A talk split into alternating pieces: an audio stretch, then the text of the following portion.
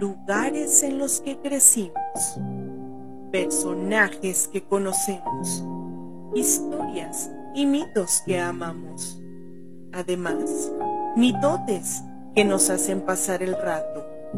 Esto es Historias, mitos y mitotes de México.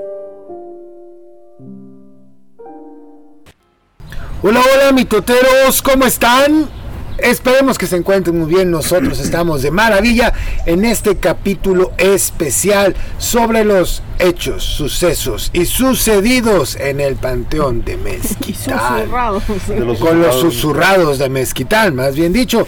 Y pues en este episodio vamos a contar todas las experiencias que nos han ocurrido y hemos compartido con todos ustedes mitoteros, con toda la comunidad de leyendera y con todos los que estamos en este squad, a excepción de nuestro señor precavido, responsable y no cucador de muertos. Vamos a escuchar cuál es su entrada, a ver si me adivinan. Como si fuera lucha libre. a ¿eh? ver, a ver.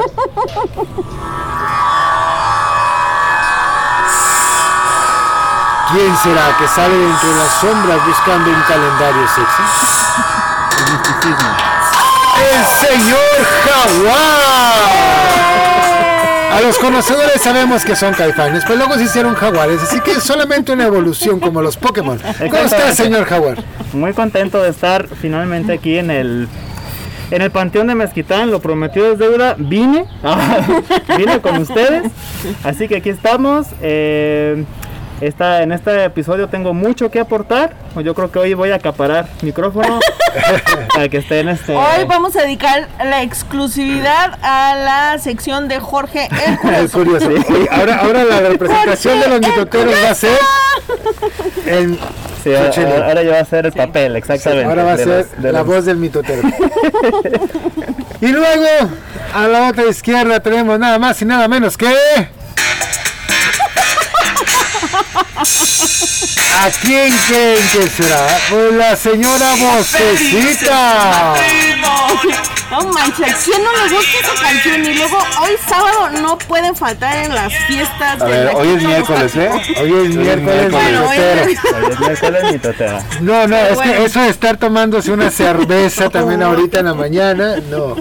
No, no, no. Mira, no, les puede constar porque. Sí, hay video. Hay video.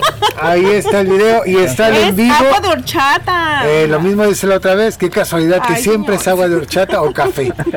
Bueno, X, no le hagan caso. Ah, Bienvenidos, mitoteros, a este episodio que está buenísimo. Lo hemos estado esperando por mucho tiempo y el día de hoy tenemos un montón de historias muy fregonas que contarles. Muy bien, y a mi lado derecho se encuentra nada más y nada menos que...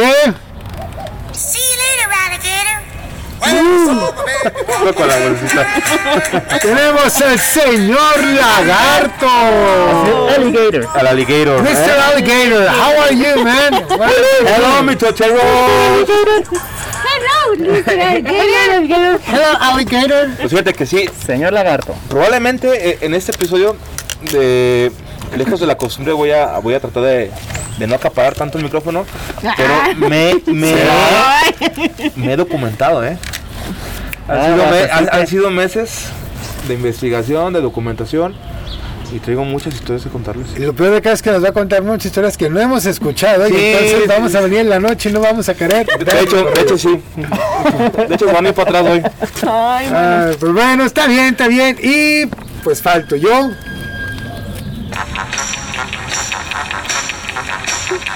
El señor murciélago. Ahí estoy, pum, sas, cuchuplas.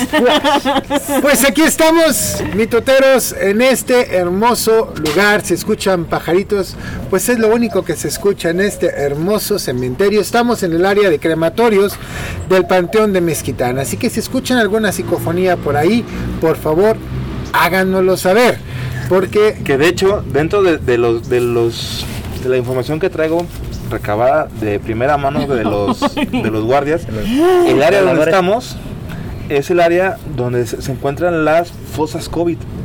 Bendito sea Dios, debo poner otra vez el cubrebocas. Ok, por eso, si ustedes están viendo este podcast a través de nuestro canal de YouTube, se darán cuenta que traemos cubrebocas.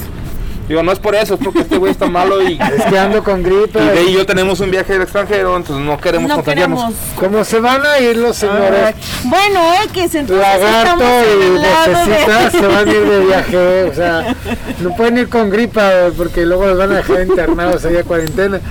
Pero bueno, mi tuteros, vamos a empezar el tema y es precisamente sobre este lugar, ¿no? El Panteón de Mezquitán, que tiene Que de hecho ya hablamos del Panteón Mezquitán en Ya le dedicamos ya le un dedicamos episodio. un episodio completito. Lo pueden ir a escuchar antes de este para, para que entren en contexto de... muy bien, Sí, vayan, vayan, vayan, los esperamos. Aquí esperamos. está la historia de- del panteón Aquí de. Aquí lo esperamos, eh, vayan rápido. Bien, ¿qué tal? ¿Qué? Excelente, ¿qué tal? Está buenísimo ese programa.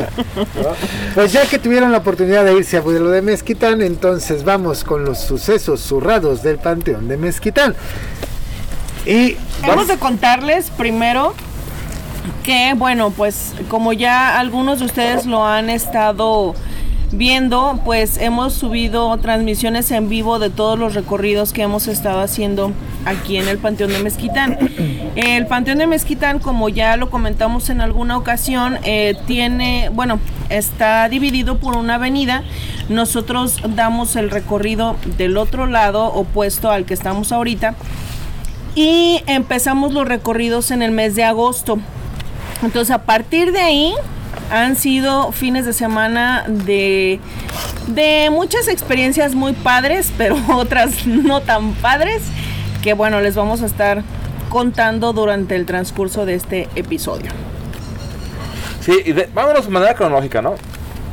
Los recorridos ustedes los iniciaron el, el día 20 de agosto, fue el primer recorrido que dieron en esta temporada de susurros de Mezquitán. sí, Y ahí fue la primera susurrada. Yo me la, la primera presentación. Sí, el- 20 de agosto. antes de la primera presentación, o sea, 20 de agosto a las 7 de la tarde que estábamos esperando a los a, a la- a los, A la gente. a los invitados, este nos pasó el, el primer suceso extraordinario. Eh, ¿Te acuerdas muy bien que Sí. ese día llovió? Sí. y decíamos, sí. no manches, va a llover, ya valió madre, no, no nos van a... fue cuando estaba un huracán que estaba todo. Le bajamos a la cuarta celestial para que no nos lloviera y de hecho no llovió en todo el rato. En el primer recorrido llovió, pero se quitó la lluvia. Pero los que hayan estado en Guadalajara en ese tiempo han de saber que no eran lluvias tranquilitas, Ah, eran lluvias tormentotas, era una tormenta la que caía. Y colapsaba la ciudad aparte. Sí, entonces ese día antes de que llegáramos llovió y se paró en cuanto iniciamos el recorrido. Y entonces, Entonces, en los recorridos para aquellos mitoteros que ya que tuvieron la oportunidad de, de- de ir, digo, aquí le voy a spoilear el recorrido al Choche, porque él no ha ido. No, no tengo Pero va a problema. venir hoy en la noche. entonces hoy lo va a poder ver. Pero tú échale. Hoy va a Este, poder Entonces, corroborar. acomo- acomodamos en cada estación donde se cuenta la leyenda, acomodamos un. Tratamos de, de- de decorar o de, o de, de significar el, el- la tumba donde, donde esté la leyenda. Y ponemos unas, vela- unas velas que son LEDs, por lo mismo de que pues, de repente no nos dejan o no permiten la. no- no, Prenderla. permiten prender la- las velas. Ajá. Entonces pusimos velas, acomodamos todo. Y luego ya cuando, cuando llegó la, eh, la hora, que se acercaba la hora de, realizar el recorrido, yo acompañé a Dey y a Mari a, a una de las estaciones. Y estaban ahí platicando, esperando al grupo. Volteamos y yo veo en la, en la tumba del fondo, veo eh, una veladora encendida. Pero la veladora este, no, ten- no estaba dentro de una tumba o dentro de una, algo que tapara Al aire libre. estaba al aire libre y pues acaba de llover. Y si ustedes sabrán, pues o, o conocerán, pues la, la- la parafina mojada no prende, No ni, prende. ni que le eches Ni gasolina, cabrón. ¿No? Entonces, esa fue la primera. Que no- el consuelo que, que nos dimos nosotros mismos fue, bueno, por lo menos es luz. Nos, nos Está están, iluminado. nos están recibiendo con luz. Exactamente. Sí, nosotros ya habíamos dado recorridos en este cementerio hace algunos años y a raíz de que estuvimos precisamente eh, acomodando la- los recorridos con una señora que vino, nos, nos dijo que por favor le pidiéramos permiso a los, a los a los difuntos que se encontraban aquí. Porque de repente pues ellos estaban muy solos y buscaban, buscaban cómo, cómo acercarse a la gente para ver si alguien podía acomodarlos o podía ayudarles en algo o podía verlos para poderse comunicar. Es bien extraño porque cuando hay noches, de verdad, Chocha, hay noches que llegas y se siente una tranquilidad. Como ahorita. Como ahorita. o sea, Ahorita se siente- Como si realmente fueran las 12 del día, o sea. No te da miedo, no, no sientes esa de, ay, esa paranoia de, Ajá. muy muertos y está aquí, me van a asustar. No, se siente bien tranquilo. Hay otros días que en cuanto entras, sientes, sientes que algo no está bien, sientes la noche intranquila, sientes, no sé, cosas raras. Hay ahí dos perros, Patotas y Beethoven, que son perros que siempre nos acompañan en el recorrido. Entonces, hace, Son de los vamos- veladores De los- ah. de aquí. Vamos a acomodar las velas para, para marcar el camino por donde irnos y ellos siempre se vienen detrás de nosotros. Lo curioso es que nunca nos ladran. Ah. Entonces hay días en que le están ladrando a nada. ¿Ah, sí? Sí, o sea, y no hay, sí hay gatos, pero en la noche no le ladran a los gatos ni a las ardillas. Entonces se paran así frente de ti y empiezan a ladrarle algo enfrente. Entonces dices tú, ay, güey, aquí hay algo. Les voy a platicar algo que ocurrió precisamente en uno de los recorridos que acabamos de dar a las 12 de la noche. Se acerca conmigo una persona que por respeto no voy a comentar su nombre, pero me dijo que era una persona que se dedicaba precisamente a la santería. Si quieren saber más de esto, váyanse al podcast.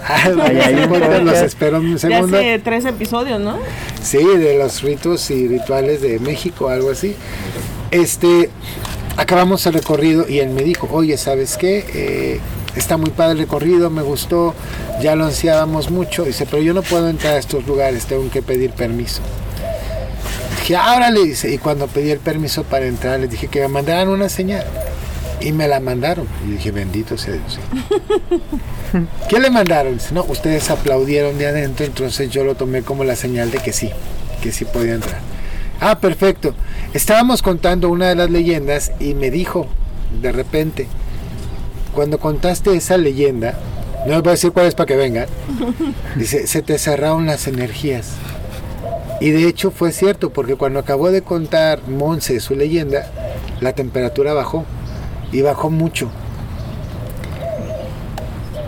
Ya nos fuimos, acabamos el recorrido, y él empezó a decir que veía una sombra blanca corriendo de un lado a otro por el panteón. Me dice, cuando tú vayas a entrar al panteón, pídele permiso a los espíritus blancos y negros que se encuentren dentro del panteón, para que puedan entrar y puedan dar el recorrido como si nada. Ya, ok, muy bien. Corte ve a la siguiente, al día siguiente me encuentro a dos personas que fueron y me dicen que precisamente después de que mi hermana acaba de contar su leyenda, ellas empiezan a ver a una niña de blanco correr por el panteón. Y decían, es la niña del maestro. Y decían, no, mis hijas no fueron a No ese. vinieron. Entonces, es la niña del maestro, la niña del maestro. Y de hecho, no sé si te fijaste, pero hubo varias personas que se sentaron. O sea, que ya acabaron muy cansadas. Y ellas fue una de esas. Me dijeron, "Estu- terminé súper cansada, Mm. pero y vi mucho a esta niña. Cuando yo los acompañé, porque los llevé hasta la puerta, o en la plática, cuando venía de regreso, yo no sé si era su gestión, pero yo escuchaba que alguien estaba jadeando a un lado mío. O sea, yo venía caminando y escuchaba el... Y yo, Dios mío, Dios mío, Dios mío, Dios mío. Y me fui rezando rápido y le caminaba más rápido y el jadeo era constante. O sea, no era el ruido que yo hacía con el vestuario, porque si no, a la manera de correr, se escucha escucharía más rápido. Era un jadeo constante, constante, constante. Y me dijo que era precisamente en esa parte del cementerio en lo que los acompaña a la puerta. Me dice, aquí está bien pesado. Y junto me dice eso cuando me toca regresarme ya no estaba nadie. ¿sí? Y, y- y era caminar solo. en medio panteón yo solo hasta donde estaba una luz decente. Entonces, sí, sí te sacan sustitutos porque son como muchos sonidos o muchas sombras. Y esa historia de la niña de blanco es una de las que nos va a contar el señor productor más adelante.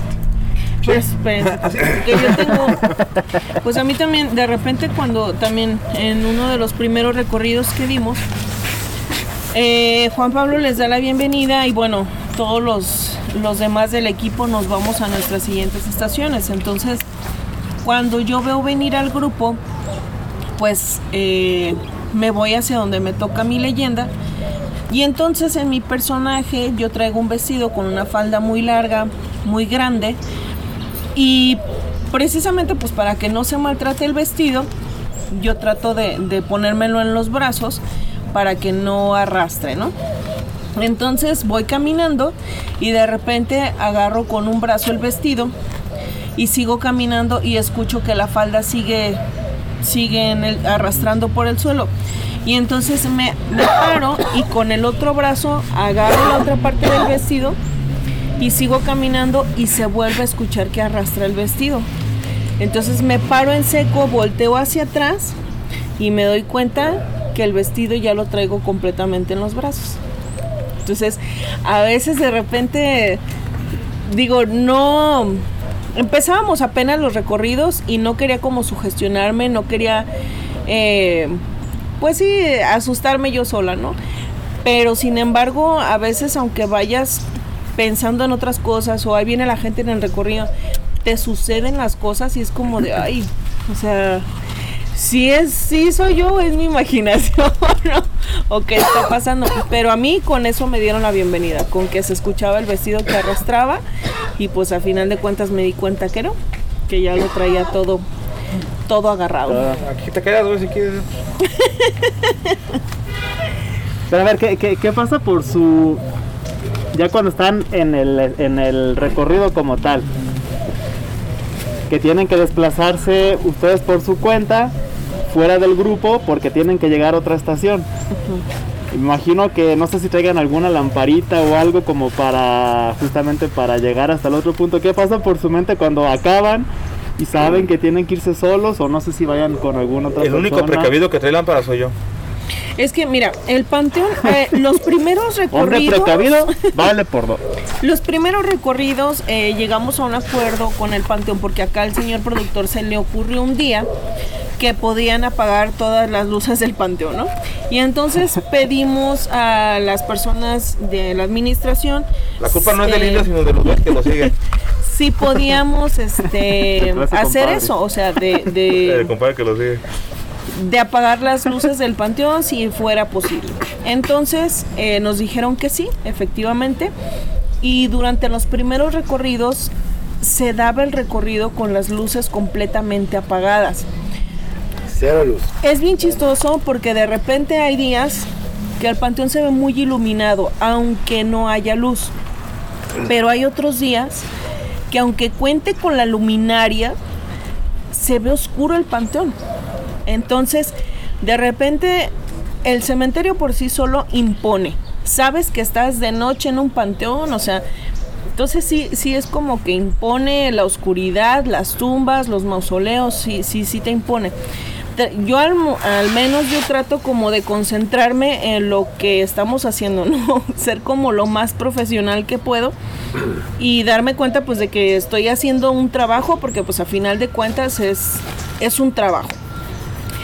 Pero de todas formas el hecho de saber que te va a tocar caminar solo por ciertos pasillos, no dejas de sentir como, como la adrenalina, ¿no? Sí. Aunque seas muy escéptico y aunque digas, ay, aquí no pasa nada, está tranquilo, la verdad es que la vibra del panteón sí se siente. Y lo comentaba Juan Pablo, hay días en que el panteón se siente el lugar más tranquilo del mundo y hay otros días en que desde que llegamos, no, o sea, la vibra es, es muy, pero muy, muy pesada.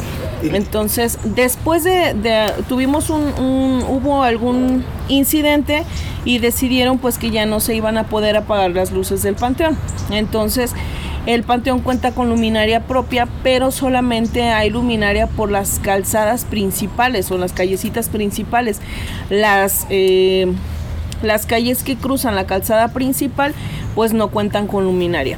Entonces, si tú te asomas a esos pasillitos, pues la verdad es que sí están, están bastante oscuros.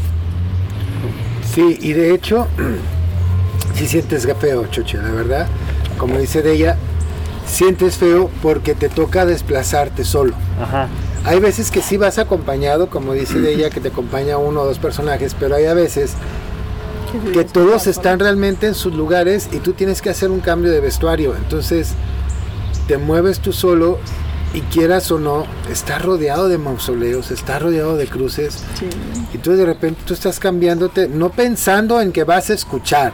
Si yo pienso que si nosotros nos pusiéramos a enfocarnos en los ruidos al, al alrededor, está más fuerte. Te, te cuento esta historia. Hay un pedazo en una leyenda donde de ella grita.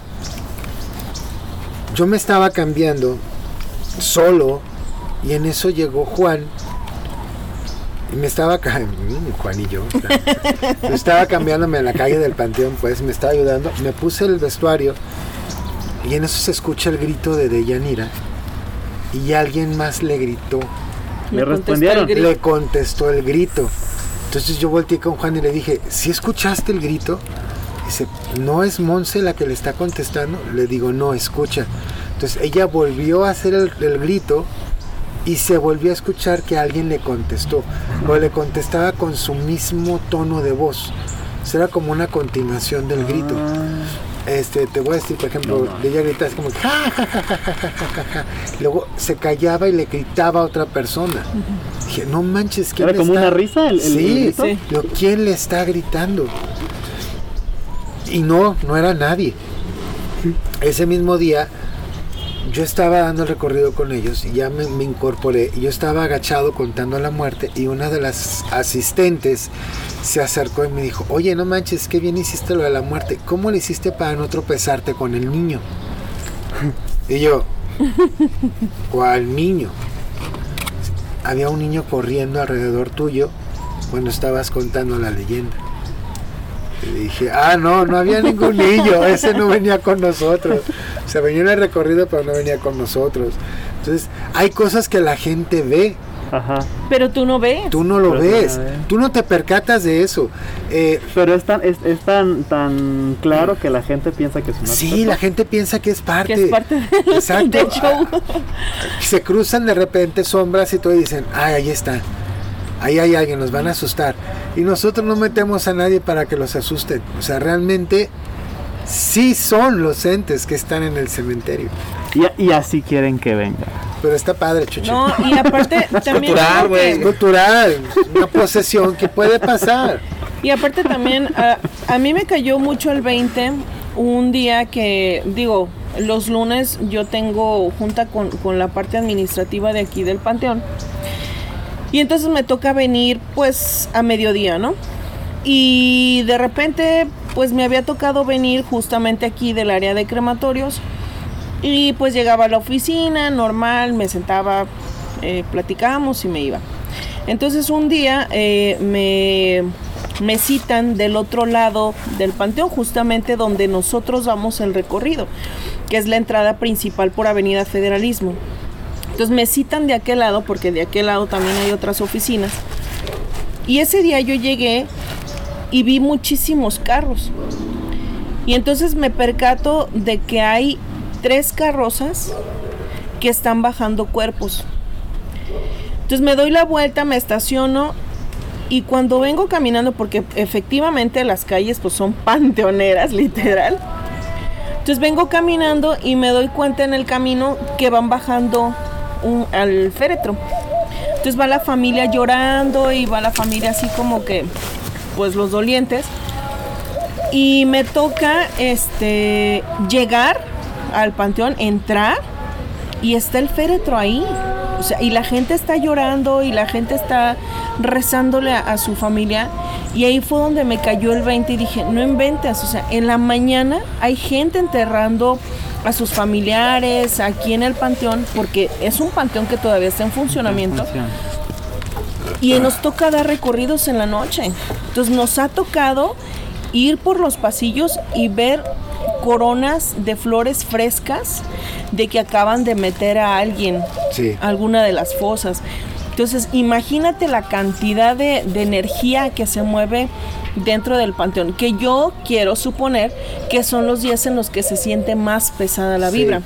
porque- Pero sin embargo, pues digo, sigue en funcionamiento y son muchísimas las fosas que hay aquí en el panteón, es grandísimo. Entonces, al día, ¿cuánta gente te gusta que vengan y Sí, ¿no? Y, y- el hecho de que vengas con la tristeza, ¿no? O sea, el- la emoción más fuerte Te que podemos tener es la tristeza y- y, la puedes dejar impregnada. Simplemente cuando vas a algún funeral o algo, tú estás como bien tranquilo, llegas, abrazas a la persona y moco, se te pasa, se te pasa la tristeza y es algo que no lo puedes controlar, ¿no? Pero ¿qué más, señor Lagarto? A ver, platícanos usted que... Yo los estoy dejando para... Díganos, empiécele con Para sus historias. Vamos. Ok, eh, Una ligerita, así para. yo creo que el día... para de- de- de, tono? Ligerita. Me acuerdo muy bien eh, que es que fue el 28 de, de octubre o, o el 21 que en una, en una de las calles donde ustedes contaban la una de las leyendas, o dos, dos de las leyendas que cuenta esta Mari, Mari y Monse. Monse, había tierra. Acababan de, de, de escarbar y había tierra, entonces dijimos, no, pues por aquí no puede pasar el grupo. Y andábamos viendo opciones para, para mover el recorrido. Y Juan Pablo estaba terco que quería meterla por una callecita que está súper angosta, que va, en- que va en diagonal, o sea, que, que sube poquito. Y que sí está de miedo. Sí, o sea, está, está- tétrica, De mucho miedo. Sí, sí, está sí. tétrica, la verdad. Y yo siempre que paso por, por ahí, por el panteón, por esa callecita, esa calle, esa parte sobre todo, ahí me da mucha... ¿Es, es la vibra o es como la. la- No, es la- que no te sé decir, pero es como que Tectónicamente. Si ¿qué te dice? te llevamos choche para que la veas. No, yo- te dice literalmente no, No te entres. metas aquí. O sea, está feo. Entonces estábamos discutiendo si era buena idea meterlos por ahí o buscar otra ruta para meter al grupo. Entonces eh, estábamos Day, Juan Pablo y yo, y Day le estaba dando la espalda a la calle y estábamos Juan Pablo y platicando. Y Juan Pablo decía, no, es que sí, está padre, es que el hecho de que esté es un, es un punto a favor para el recorrido, la chingada. Y en eso yo volteo y veo a una a una persona que se asoma detrás de la tumba y se, y se incorpora y enseguida una sombra gris corrió atrás de, de las tumbas. Cruzó así la callecita. Entonces yo me quedé como de... "Mm, bueno. Entonces volteo y me doy cuenta que Juan Pablo también la vio y me dice, sí, también aquí no. En- por esta no. Imagínense, y yo viéndolos de frente, o sea, estábamos platicando y de repente se quedaron callados. Y volteé con Cristian y dije, ¿qué viste? ¿Qué viste? Y los dos se quedaron callados y yo, no, por aquí no, vámonos. Entonces ya nos, nos rediseñamos y Por otra no. callecita, pero Ah. sí por ahí no. Y cada que pasamos por ahí, el primero de, el día primero de noviembre hicieron recorrido y pues hicieron recorrido de medianoche. Entonces, literal, ya nos tocó ese recorrido el 2 de noviembre. Ese recorrido, en, en esa parte exclusivamente del panteón, estuvo súper pesada la vibra. Yo al último recorrido me, me voy, me voy junto con el grupo para empezar a recoger las, Las cosas. Para no tener que luego meterme solo al panteón y, y empezar. a- Porque antes lo- así lo hacía. Al principio me- yo me metía solo y recogía todo. Pero luego descubrí que no era tan buena idea. Como barredora, pasa el grupo y van Sí, recogiendo. yo voy recogiendo. Eh, pues sí. Entonces yo me quedo en la parte de atrás y todo ese, primero de, novi- de noviembre, todo el, esa parte de recorrido que dura como 15 minutos esa, esa parada, yo estuve viendo personas, pero no te miento, yo veía 10, 15 personas caminando entre tumbas, asomándose. Este, obviamente yo no veía a la persona, pero veía la silueta y pues veía una silueta del tamaño de un, de un ser humano. Y también en esa parte del, del panteón, Day tuvo una, una experiencia. En uno de los tantos recorridos que hicieron, invitaron a Carlita. Carlita vino y yo creo que ese ha sido el día que, que más pesada estuvo la vibra, que más, más movimiento hubo. Gracias, Carlita. Te mando saludos. Desde, desde el momento en que estábamos preparando las cosas, que llegamos nosotros tipo 6 de la tarde y comenzamos a acomodar este O sea, pues, luces, hacer el montaje de todo el panteón, yo empecé a marearme. Pero me mareaba así de la nada, de repente me, me, me daban mareos. Dije que ya estoy embarazado. Llegó Carlita y se me quitaron los mareos. Entonces, y Carlita me dijo, no, yo no quiero ir al recorrido, yo me quiero quedar con Dey. Yo me quedo con Dey, así, y fue lo que me dijo. Eh, yo durante toda esa noche yo estuve escuchando en todo el panteón gritos, este, que, este, Lamentos. lamentos, eh, mujeres. Yo escuché una- en una ocasión, en, en esta callista que está en diagonal, que, que llega a ese punto donde les decíamos, escuché a unas mujeres como hablando, pero como si fueran rezos, como si, si hubiera plegarias y se contestaran el rezo. Entonces pasó todo, ya yo, yo estuve en el panteón porque antes había mitoteros que eh, gran parte de los recorridos yo me la paso solo en el panteón. Yo soy un alma más en pena ahí deambulando por el panteón en la noche. Entonces gran parte del tiempo estoy solo y también gran parte de ese tiempo lo, se lo dedico a, a, a poner a platicar con los, con los, los guardias o los vigilantes que es de donde saca, eh, cuando digo me he documentado es eso que he echado mitote con Con el y charcha, y chorcha con los con los, Sí. los veladores y los guardias. Este llegó con Day y con Carlita y me encuentro a Day como pálida. Y ya me dice, le digo, ¿qué tienes? No, me dice, no mames, Carlita está bien, cabrón. Te queremos, Carlita. Carlita Te está. queremos, pero ya no me acompañes. Y ya me estaba platicando, pues Day, pues para qué me- Que De justamente en ese, en ese sitio donde yo espero al grupo, de ahí se alcanza a ver esa callecita en diagonal que decía Juan Pablo que les comentábamos. Y entonces Carla estaba frente a mí, yo viendo hacia la diagonal, y estábamos platicando. Entonces de repente veo la silueta de una mujer, porque obviamente en la noche está tan oscura esa calle que no percibes bien a la gente, o sea, se ven siluetas. Entonces veo la silueta de una mujer que empieza como a brincar de un lado a otro por esa callecita. Entonces yo me quedo así callada y Carla voltea y me dice, ¿qué estás viendo? Le dije, es que como que vi a alguien eh, cruzar la calle. Y entonces se queda ella también viendo hacia allá y la volvemos a ver. Y me dice Carla, tranquila, no te va a hacer nada. Y yo, pero qué pedo. O sea, entonces, pues obviamente me dio más miedo. Le dije, sí la estás viendo, ¿verdad? O sea, no es como invento mío. Y me dijo, sí, sí la estoy viendo, pero tú tranquila, no pasa nada. Ella no puede hacerte nada mientras yo esté aquí. No me dijo Carla por qué. Ajá. O sea, no me dijo por qué ni. Yo estaba tan asustada que, o sea, a mí se me hizo eterno que llegara el grupo ahí conmigo. Y entonces, pues obviamente yo me quedo así como que en shock y la sigo viendo. Y me dice, eh, platícame algo, o sea, ya no, no voltees, o sea, como distrayéndome. Ella no te va a hacer nada mientras yo esté aquí. Ella no te va a hacer nada. Y me lo repitió, no sé Y la señora detrás así, chingue su está Carla. y entonces no sé quién sería, no sé si Carla pudo entablar alguna conversación con ella, porque aparte Carla viene y platica con todas las almas en pena que se encuentra aquí. Y no nos cuenta, o sea, no nos cuenta, pero yo sé que lo hace. Y entonces eh, ya me dejó así como que cálmate, tranquila, no va a pasar nada, mientras yo esté aquí tú vas a estar bien, no te va a hacer nada y no sé qué. Y en eso fue cuando llegó Cris. Pero cuando llegó Cristian, o sea, yo ya estaba así de, ya me quiero ir y apenas empezaba el recorrido. Sí, apenas Eran las empezó. 8:20. Sí, no, o sea, de verdad, fue, de hecho fue el primer recorrido, creo. Entonces a mí ese día se me hizo eterno el tiempo para poder salir de aquí y sí fue, pues sí fue muy impactante porque fue muy clara la silueta, o sea, volvemos a lo mismo, no es como el reflejo de una tumba que tú veas o, o sea, no, ves que hay movimiento. Entonces sí, pues sí está, está cañón. Ahora, otra de las tantas. Al principio de- de- del episodio, Juan Pablo hablaba, hablaba de, la, de la niña, o de una niña, que de repente estaba ahí en el, en el panteón. En una de mis pláticas que tuve con uno de los veladores, eh, resulta que esa niña es como el espíritu asiduo a- al, al panteón. Es el que más recurrentemente la gente puede llegar a ver. Y sí, eh, muchas de las personas que han venido al panteón me, me han dicho es que hay- vimos una niña que seguía el grupo, que iba junto con el grupo, pero entre las tumbas, no, no iba con el grupo. Entonces me estaba diciendo el, el velador que hay una niña que, que en la primera sección, atrás del mausoleo de Jesús Flores, hay una, hay una tumba que le dicen la capilla de las flores, que es igual una tumba muy bonita, que es un mausoleo, este, y que en esa tumba está enterrada la niña. Pero esa niña falleció en el panteón.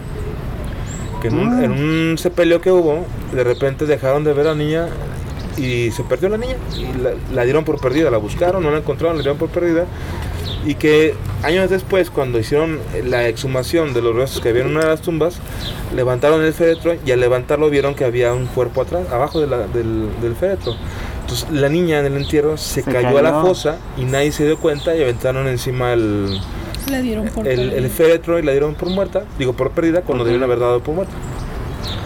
Entonces, Ah. esa niña eh, deambula en, el panteón, o sea, es- pues es su lugar, o sea, al final de cuentas es su lugar Sí, su casa.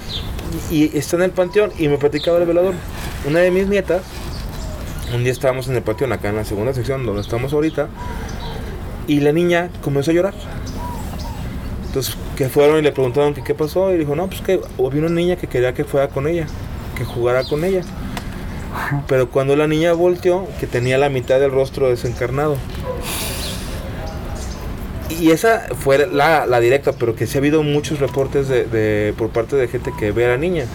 Y aunado a eso, hay, otro, hay otra niña que se parece también en la primera sección del Panteón, pero pegado hacia Enrique de León. Entras por el descanso, que es un- una entrada con, con banquitas, por la parte de Enrique. Y en la primera callecita que, que encuentras hacia tu mano izquierda, los días 2 de noviembre se parece una mujer con una niña.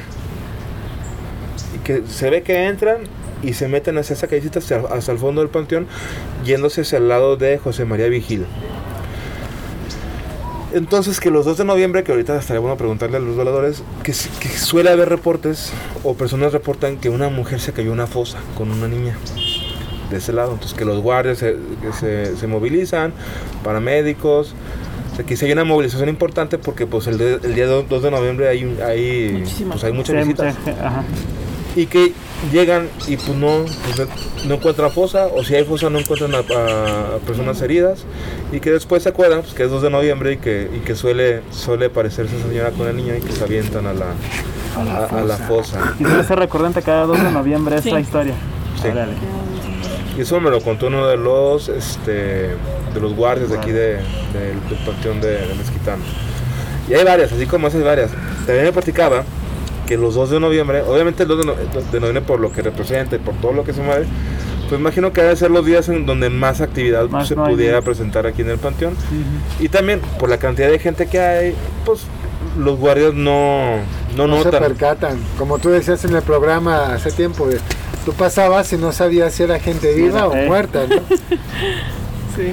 Y les platicaba que hubo un 2 de noviembre, que los 2 de noviembre cierran a las 7 de la noche porque pues, la demanda es mayor, entonces extienden una hora el, horario del panteón.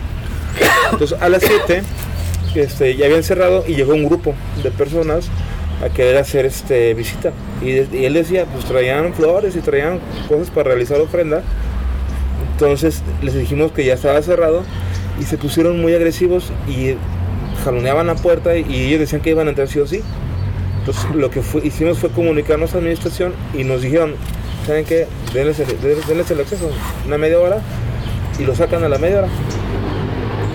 Entonces, les abrieron puertas y me dice el, el velador, el guardia, porque no, no son veladores, son, son guardias, que abrieron las puertas y que el grupo entró y cuando entró se esparció. O sea, no era un grupo que, ven- que, Iban al que viniera Ajá.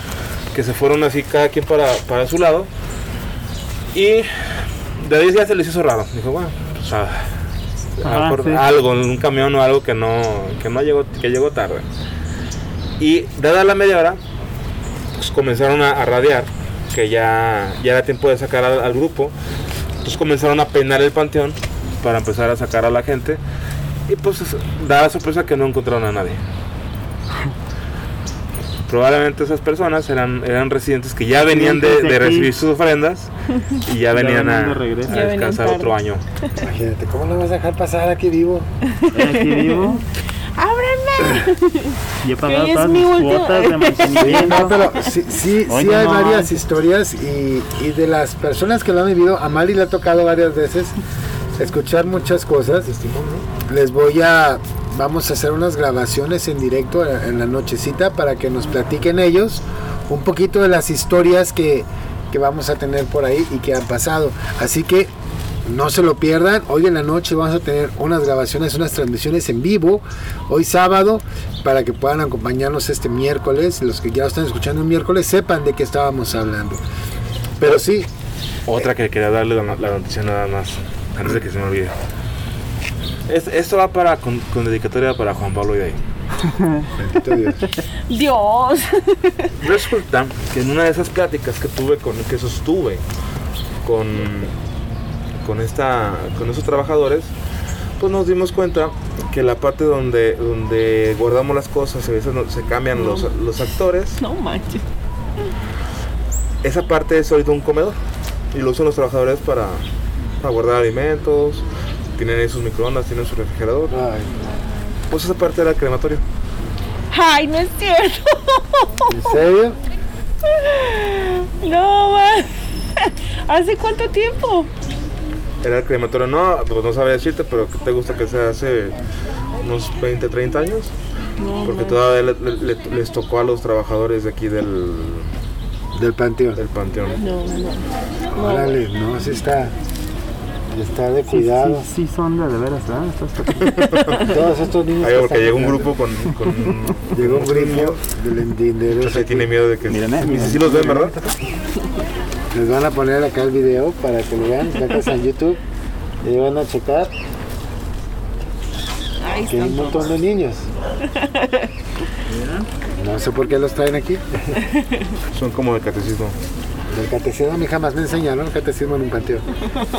Pero traemos una, un testimonio de un, de, una, de un asistente a los recorridos acá del panteón y lo tenemos grabado, entonces se los vamos a A compartir. poner. Entonces, para que escuchen bien lo que le pasó a esta, a esta, esta persona asistente. que asistió al recorrido.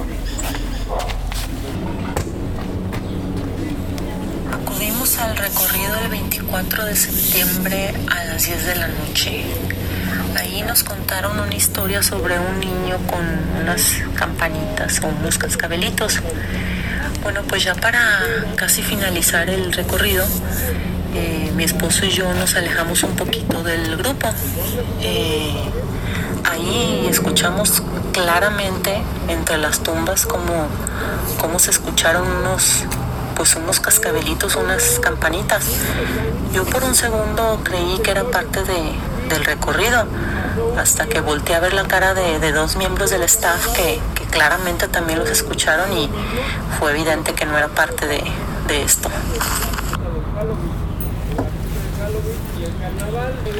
Qué curioso, qué curioso que realmente les digo que nosotros eh, prestamos, prestamos nuestra voz para que se den a conocer estas historias, pero los habitantes del panteón se hace presente a su propia, a su propia voluntad.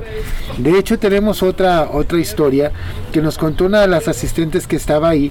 Ella estaba muy contenta porque había ido al panteón, porque decía que antes su papá trabajaba como velador o su bisabuelo, no me acuerdo, trabajaba como velador y le tocó a ella precisamente la, la época de los cristeros. Dice que su abuelita estaba, ahí se quedó con su tío porque a la abuelita la separaron de sus hermanos un momento por ciertas dificultades familiares. Dice que la abuelita que ella eh, estaba acostada, estaba dormida y llegaban los gendarmes a decirles que ya, que tuvieran las cosas preparadas, que tenían ya abiertas los agujeros y los paraban a los cristeros y les tiraban y pum, nomás para que cayera el cuerpo. Dice que fue muy pesado para ella, pero que regresó al panteón porque su abuelita pues siempre contaba también historias bonitas de ahí.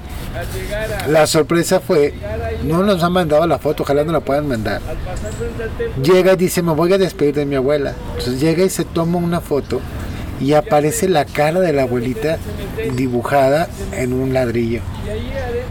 Así tal cual, y era la misma abuela. Fue tanto la impresión que volvieron a ir al recorrido para volver a buscar a su abuela y nos volvió a contar exactamente la misma historia. Y aparte de todo esto, escuchen por favor leyenderos, les vamos a poner un audio y si quieren ver el video pueden checar el video en esta página de historias, mitos y mitotes de México. Sobre algo que nos pasó a nosotros cuando se inicia el recorrido. De hecho, este video lo grabó uno de los asistentes del recorrido y nos lo compartió con... con sí, nos hizo favor de, de compartirlo. Este nos lo compartió, él asistió también a uno de los recorridos y bueno, pues esto fue lo que lo que encontró en su video.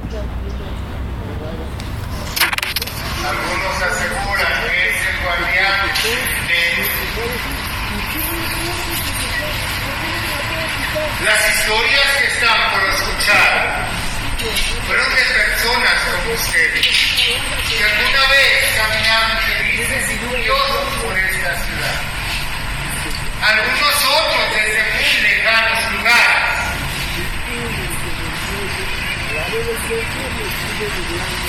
Así que al llegar a los puntos donde vamos a escuchar las historias,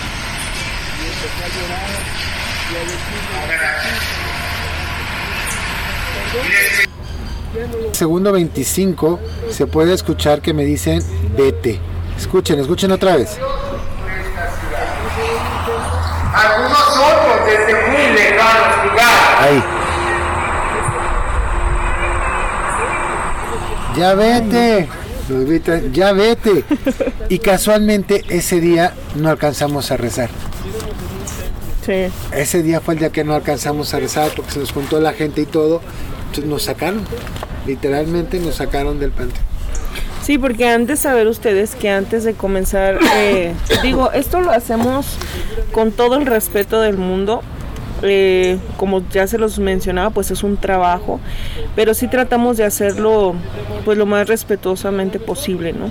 Entonces, antes de iniciar los recorridos, como bien lo dice el señor productor, pues llegamos aquí temprano, hacemos el montaje de todo y justo ya cuando va a empezar el recorrido, nos reunimos, nos tomamos de la mano y hacemos oración. Pedimos permiso a la gente que está aquí, eh, pues para que nos den chance de, de, dar el recorrido. Les decimos que pues no podemos ayudarlos de la forma en que ellos quisieran, pero que pues les ofrecemos nuestras oraciones, ¿no? Y comenzamos a rezar. Entonces, justamente ese día que nos manda este chico el testimonio, pues efectivamente no nos dio tiempo por la premura de que ya estaba el recorrido encima. Y entonces pues decidimos empezar el recorrido sin hacer la oración pertinente y pues esto fue lo que lo que nos Las generamos. consecuencias. Sí, no, eso y aldabas que de repente se escuchan que se están moviendo. Sí. Eh, tenía otras personas que fueron al recorrido. Risa, me dijeron que en el Panteón francés, cuando ella está contando una leyenda, escucharon de dentro de una tumba que estaban como rasguñando Sí. de dentro de la tumba, sí. Se escuchaba Dice, el se escuchaba que estaban rasguñando, pero de adentro. Nos ha tocado ver luces encendidas donde no debería haber luces. Nos ha tocado ver sombras, literalmente, que se suben, luego se bajan, luego se levantan. Este, veladoras cuando ya llovió que tiene el pabilo mojado. O veladoras que a pesar de que está haciendo mucho aire no se apagan. Entonces tú, órale, qué, qué loco. Pero pues sí, son varias de las historias que nos han ocurrido. Yo pienso que podríamos contar muchas más, pero nos llevaría muchísimo más tiempo. Pero Que igual podemos hacer una segunda parte, porque la verdad es que, digo, esos son los testimonios que nosotros tenemos, pero mis compañeros pues también les ha tocado ver y escuchar y sentir muchas cosas. De hecho, a mí, del último recorrido que dimos, me sucedió algo muy chistoso, porque justamente ahí en el Panteón Francés, yo cuento una de las últimas leyendas, ¿no? Y entonces estaba, se me hizo fácil, hay un obelisco muy grande ahí en el que se me hizo muy fácil eh, recargarme. Entonces yo llevo un velo cubriéndome el rostro, el velo es bastante grande, y entonces me recargo yo en el, en el obelisco. Entonces ya cuando viene la gente, pues ya me pongo como, como en posición normal y empiezo a contar yo mi leyenda. Entonces hay tres escalones para poder subir a ese obelisco. Entonces cuando yo me bajo al primer escalón, siento que me jalan el velo de la parte de atrás. Entonces yo pensé, se me ha de haber quedado atorado en el obelisco. Pero entonces bajo el segundo escalón y me vuelven a jalar el velo. bajo el tercer escalón y me vuelven a jalar el velo. Entonces yo ya estaba contando mi leyenda. O sea, el velo. yo ya no sabía si salir corriendo. Pero la verdad es que yo muy profesional me aguanté el miedo y terminé mi leyenda. Pero yo llegué con mis compañeros con las piernas, de esas veces que cuando eres niño y te caes y te levantas así todo tembloroso, así sentía las piernas de que pues aprendí la lección de no deber, de no, de que no debí de haberme recargado en ese obelisco. Pero fue muy, muy claro el el jalón como del velo tres veces, Tres o sea, veces. y yo decía, es que ya no puede estar atorado porque ya estoy muy lejos del obelisco, o sea, desde el segundo escalón ya era como de, ya el velo no está atorado, o sea, y ahí fue donde me di cuenta que pues algo me estaba jalando el velo y, y me dio la lección de mi vida de no volverme a recargar ahí. No, no, pues sí, son muchas cosas, pero mitoteros, esperen para la segunda parte. Vayan checando los clips que vamos a estar subiendo y a la segunda parte invitamos a todo el elenco Sí. para que todos nos puedan platicar todas las vivencias que ocurrieron en esta temporada de susurros de. Mezquitán. Pues bueno, señor Lagarto, Chequen nuestras redes sociales para que ahí les vamos a estar compartiendo el video que les acabamos de, de reproducir donde le gritan a Juan Pablo que ya se vaya, que ya me vaya y que yo que obedientemente ya le llegue. lo voy a obedecer. A Entonces, eh, chequen nuestras redes sociales, estamos en Facebook como Arroba Arroba mitotes podcast México. y en, nues- Sí, y en nuestro Instagram como arroba mitotes podcast. Y pueden mandarnos su correo electrónico contando sus historias, si estuvieron con nosotros, platíquenos qué fue lo que vieron, qué fue lo que escucharon. Mándenos sus fotos, mándenos todo lo que tengan, si porque ustedes va ya asistieron, mucho. si ustedes ya asistieron al recorrido y tienen alguna experiencia Ajá, que hayan escuchado o que les ha- haya tocado vivir, pues compártanos. La verdad es que esto está muy interesante y sí nos gustaría saber si somos los únicos locos que escuchamos y vemos cosas. Yo creo que sí. Pero bueno, mitoteros, mándenos sus comentarios a nuestro correo electrónico que es Historias, punto, mitos, punto, mitotes, arroba, gmail.com. Listo, Ese mero. mitoteros, pues mándenos por favor sus comentarios, díganos cómo es que les ha gustado y pues nos estamos viendo, mitoteros. Díganos que ahora que no pudimos callar a Choche con tanto Sí, ya que nos Choche. el curioso, Perdón, hoy no Hoy, como, como lo pueden observar, o sea, ahí No se da, observar. bueno, como lo pueden escuchar, ahí se dan, cuenta, sí, ahí se darán cuenta videos, pues, de que vean. pues Choche no ha podido asistir a los recorridos porque pues hoy, hoy no tuvimos el placer de, lo que pasa es de que- escuchar su sección de Jorge el Curioso. Es que me duermo temprano. Deberías de No, me mandarnos a alguien de tu de familia, ellos de seguro me van a ver a alguien aquí. Sí, Choche, ya es más, Sí. hoy por ser día especial vamos a darle un pase doble a, A Choche, Choche. para el ¿Cuál? recorrido de las 12 de la noche. sociales voy a rifar. Nomás. Así es de que eh, esperemos que nos acompañe y si es así, pues ya les estaremos transmitiendo un en vivo para que quede como evidencia de que Choche no es ningún miedoso. ¿O sí? Y, ¿O sí? Para que también quede evidenciado. y que nos siga todas nuestras locuras. Es parte de su chamba de estar aquí en el podcast. Sí, no, puede, Exactamente. no puede estar a medias. Sí, no, no, tiene que estar ¿O completo. estás o no estás? Pero bueno, mis toteros, un gustazo escucharnos esta semana. Cuídense mucho, estamos en contacto. Amor. Bye.